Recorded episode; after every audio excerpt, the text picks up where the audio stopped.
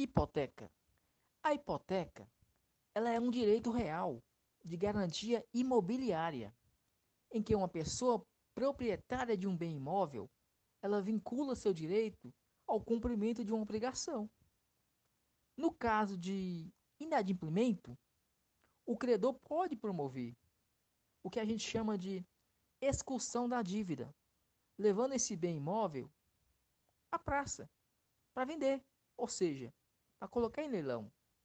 No caso deste bem imóvel ser alienado por aquele devedor hipotecário, o gravame também vai acompanhar a coisa. Ou seja, a hipoteca acompanha a coisa no registro. É o chamado direito de sequela, que é uma característica de um direito real de garantia.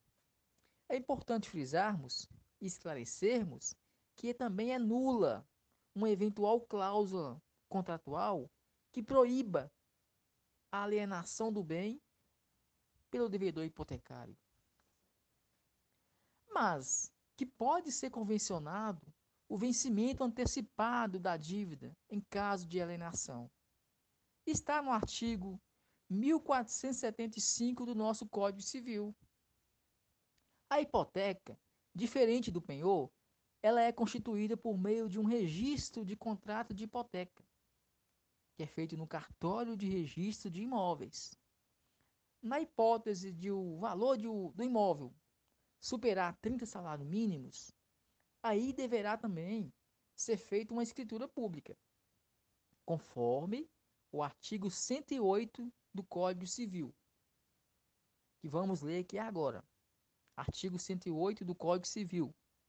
Não dispondo a lei em contrário, a escritura pública é essencial à validade dos negócios jurídicos que visem a constituição, a transferência, a modificação ou renúncia de direitos reais sobre imóveis de valor superior a 30 vezes o maior salário mínimo vigente no país.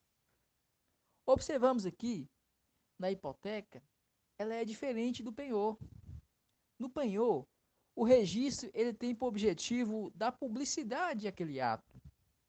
Então, no penhor, o registro não é essencial para constituir o direito real de garantia. Ao contrário da hipoteca, que o registro é essencial para constituir o direito real de garantia. Escritura pública, ela é obrigatória quando o valor do imóvel supera 30 salários mínimos. O objetivo da hipoteca, como regra, é o bem imóvel e os seus respectivos acessórios, em razão do princípio da gravitação jurídica. Este princípio da gravitação jurídica, ele diz que o acessório segue o principal, conforme o artigo 1473 do Código Civil. Também pode ser objeto de hipoteca, além dos imóveis e acessórios, leiam-se o artigo 1473 do nosso Código Civil. Podem ser objeto de hipoteca. Tem 10 incisos aqui. Inciso 1. Os imóveis e os acessórios dos imóveis, conjuntamente com eles. Inciso 2. O domínio direto. Inciso 3 o domínio útil. 4. As estradas de ferro. 5. Os recursos naturais, a que se refere o artigo 1230 do Código Civil, independentemente do solo onde se acham. 6. Os navios. 7. As aeronaves. 8. O direito de uso especial para fim de moradia. 9. O direito real de uso. 10. A propriedade superficiária.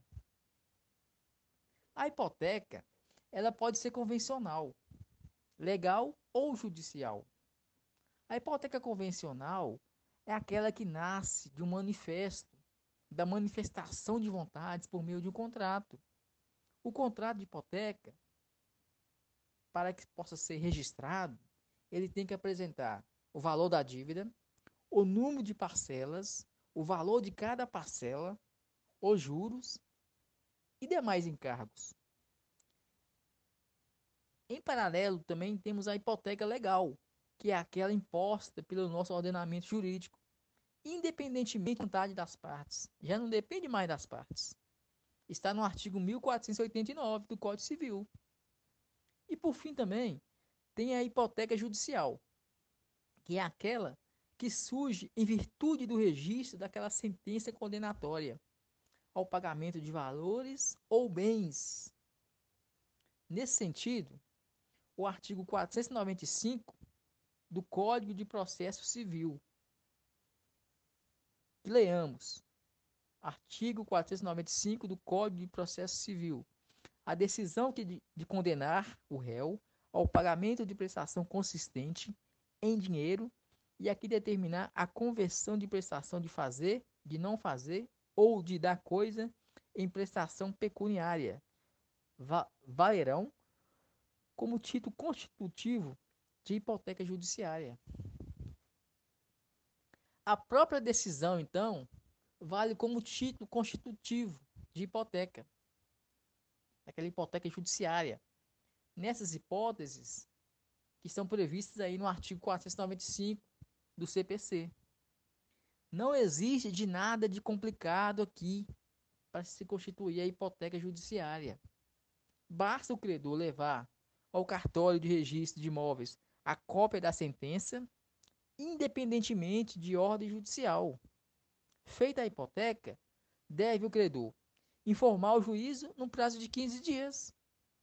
É importante observar que na hipoteca é vedada a cláusula que autoriza o credor hipotecário a ficar com o bem, em caso de inadimplimento da dívida. É o que chamamos de vedação ao pacto comissório, que é uma característica inerente aos direitos reais de garantia. A hipoteca deve observar também um prazo máximo de 30 anos, ainda que constituída sem prazo expresso. Aqui surge uma pergunta, que é bastante comum. É possível a pluralidade de hipotecas? Ou seja, uma hipoteca atrás das outras, o que chamamos de subhipotecas? Sim, o direito admite essa, essa hipótese, mas deixa claro que deve ser respeitada a ordem de preferência entre elas. Leamos aqui o artigo 1476 do Código Civil. O dono do imóvel hipotecado pode constituir outra hipoteca sobre ele, mediante novo título, em favor do mesmo ou de outro credor. O Código Civil, então, ele ainda fala de hipótese de derrelição. O que, que é isso, derrelição? Nada mais é que o abandono do imóvel hipotecado pelo adquirente. Trata-se de um abandono voluntário e consciente. Neste caso, na hipótese de derrelição, o adquirente do imóvel, aquele imóvel hipotecado, ele é exonerado. Exonera-se da hipoteca, desde que não tenha se obrigado pessoalmente pelo pagamento das dívidas. É o que se disciplina também o artigo 1479 do nosso querido Código Civil. Dando continuidade ao tema hipoteca, vamos ressaltar aqui as formas de extinção da hipoteca. E essas formas estão listadas no artigo 1499 do Código Civil, em seus seis incisos. Vamos tratar cada um aqui de maneira individual e esclarecendo o que significa cada um deles. Começando pela extinção da obrigação principal. O que seria isso? Então, extingue-se a hipoteca nada mais, nada menos que cumprindo a obrigação principal, ou seja, pagando a dívida. Realizou o cumprimento da obrigação, não há mais que se falar em hipoteca. Inciso 2 diz do perecimento da coisa. Lembrando que a hipoteca é uma garantia de pagamento que está atrelada a um bem.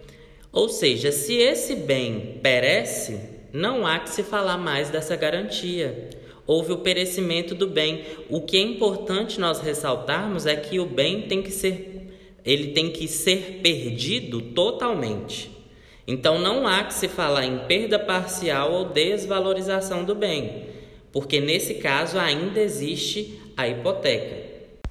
No inciso 3, fala-se da resolução da hipoteca, que é quando eu adquiro, eu vou realizar a aquisição de uma propriedade com todas as suas prerrogativas e obrigações condicionadas a uma coisa, o que seria a conclusão da situação em que essa propriedade se encontra.